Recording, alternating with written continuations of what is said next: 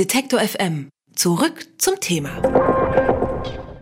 Einen kleineren Bundestag, weniger Minister und zusammengefasste Wahltermine. Das alles fordert der Bundeswirtschaftsminister Peter Altmaier. Auslöser dafür ist die Wahl in Thüringen gewesen. In der haben die AfD und die Linke am stärksten abgeschnitten. Die CDU und SPD konnten auch hier keine Mehrheit für sich gewinnen. Für Altmaier bedeutet das schlechte Abschneiden der Regierungsparteien vor, vor allem eins, die Bevölkerung vertraut dem Bundestag nicht mehr. Es müssen Reformen her. Wie die Anforderungen umgesetzt werden können und warum es überhaupt ein Problem ist, dass der Bundestag so groß ist, darüber rede ich mit Benjamin Höhne. Er ist Politikwissenschaftler und stellvertretender Leiter des Instituts für Parlamentarismusforschung. Hallo, Herr Höhne. Einen schönen guten Tag. Hallo. 598 Mandate sind im Bundestag eigentlich äh, vorgesehen. Gerade sind 709 Mandate besetzt. Wie entstehen diese überschüssigen Mandate? Können Sie das nochmal erklären? Das äh, Wahlrecht in Deutschland ist eine ziemlich komplizierte Angelegenheit und das hängt äh, damit zusammen, dass nach zwei Systemtypen gewählt wird. Einmal das Mehrheitswahlrecht und das Verhältniswahlrecht. Das heißt, im Wahlkreis werden die Abgeordneten, wird ein Abgeordneter direkt gewählt. Alle anderen Stimmen sind ähm, verloren quasi.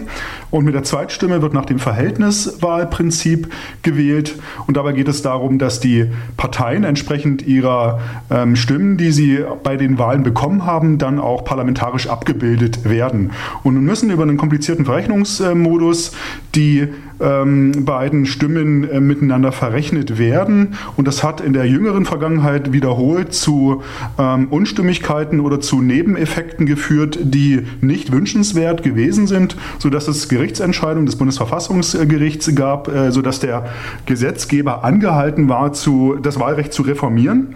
Und deshalb haben wir zurzeit eine Lösung, die äh, formal weitgehend okay ist, aber zu einer Aufblähung des Bundestags geführt hat, nämlich ähm, durch äh, dadurch, dass ähm, es ähm, Überhangmandate gibt und diese Überhangmandate werden durch Ausgleichmandate ausgeglichen.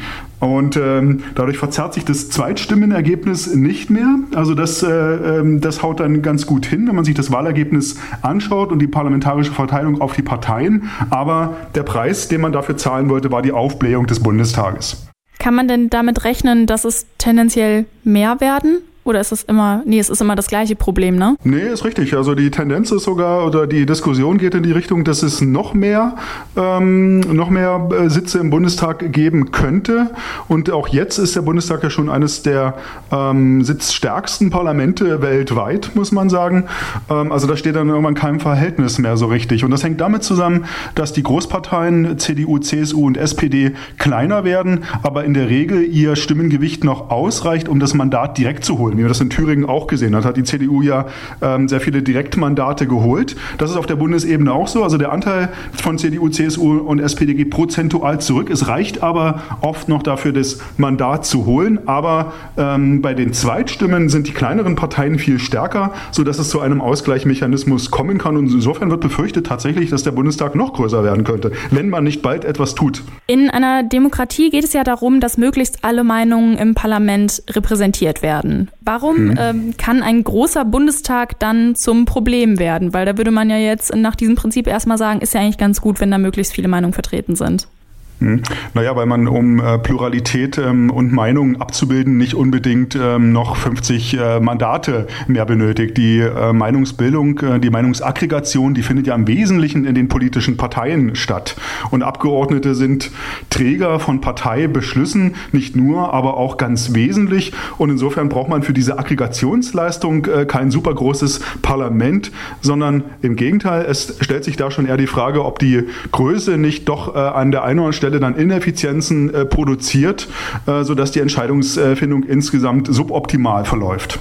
Wobei, wenn man jetzt äh, mal so an Frauenquote oder Menschen mit Migrationshintergrund denkt, das ist dann ja schon an Personen gebunden. Da könnte man ja jetzt sagen, da ist es vielleicht förderlich, wenn da irgendwie dann der Bundestag ein bisschen wächst. Das ist eine andere Debatte, die parallel äh, geführt wird. Und insofern gibt es Stimmen, die sagen, wenn man äh, zu einem neuen Wahlrecht kommen möchte, dann sollte man noch diese Aspekte wie Frauenrepräsentation, Repräsentation von äh, Migranten und so weiter und so fort auch mit berücksichtigen, um da zu einer besseren Präsenz bestimmter Bevölkerungsgruppen im Parlament zu kommen. Ähm, da ist aber die, sind zwei Herausforderungen. Zum einen stellen die, Parteien die Kandidaten auf. Also es kommt ganz darauf an, ähm, wie man auf die Parteien einwirkt, dass sie da da zu anderen pluraleren Kandidatentableaus kommen. Da gibt es verschiedene Reformansätze und der andere wäre, über das Wahlrecht zu gehen. Und da weiß man ähm, aus den bisherigen, ähm, von den bisherigen Wahlergebnissen, dass äh, Schwachstelle für eine äh, pluralere Repräsentation die Wahlkreise sind. Also in den Wahlkreisen sind es oft äh, eben Männer, die aufgestellt werden und Männer, die die Wahlkreise gewinnen. Da haben Frauen in allen Parteien es sehr, sehr schwer, ähm, tatsächlich auch registrieren zu können. Und deshalb gibt es äh, Vorschläge, auch regulatorisch über eine ähm, Frauenquote gesetzlich einzuwirken. Aber das funktioniert wiederum nur, wenn man da auch zu einem anderen ähm, Wahlkreis, äh, zu einer anderen Wahlkreiskonfiguration kommt. Ein Vorschlag wäre zum Beispiel, dass man Tandem-Wahlkreise hat. Das heißt, dass zwei Abgeordnete im Wahlkreis gewählt werden können. Eine Mann, äh, ein Mann, eine Frau.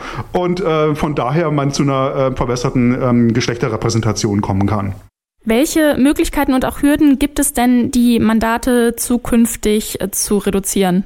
Ja, also das ist ja nun kein neues Thema. Ähm, Herr Altmaier greift es jetzt in einem größeren Reformvorstoß ähm, auf, der mir ehrlich gesagt ziemlich unausgegoren ähm, vorkommt an der einen oder anderen Stelle, weil da Vorschläge drin sind, die so einfach gar nicht funktionieren können oder zumindest gesagt werden müsste, müsste wie man es denn konkret ähm, angehen möchte. Und das vermisse ich an den Vorschlägen ein Stück weit, dass da also konkret auch die Schritte fehlen, in welche Richtung man gehen möchte.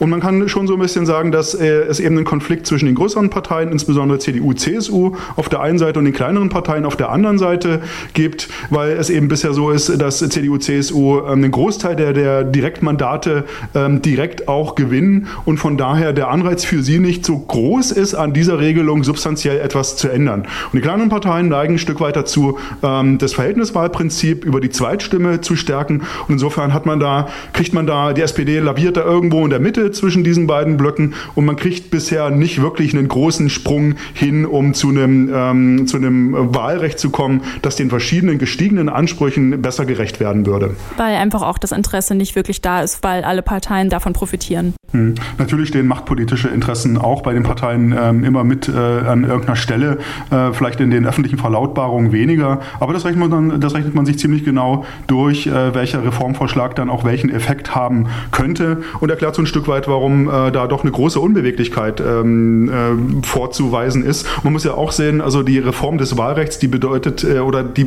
die erfordert keine Verfassungsänderung. Das heißt, durch ein einfaches, äh, durch eine einfache Gesetzesänderung könnte man wirklich zu einem großen Sprung kommen und äh, das Wahlrecht auf Vordermann bringen quasi. Der Bundestag ist in den letzten Jahren immer größer geworden. Warum das ein Problem ist und wie man die Mandate zukünftig reduzieren könnte, darüber habe ich mit Benjamin Höhne gesprochen. Er ist Politikwissenschaftler und stellvertretender Leiter des Instituts für Parlamentarismusforschung. Vielen Dank, Herr Höhne, für das Gespräch. Sehr gern, Frau Götte. Alle Beiträge, Reportagen und Interviews können Sie jederzeit nachhören im Netz auf detektor.fm.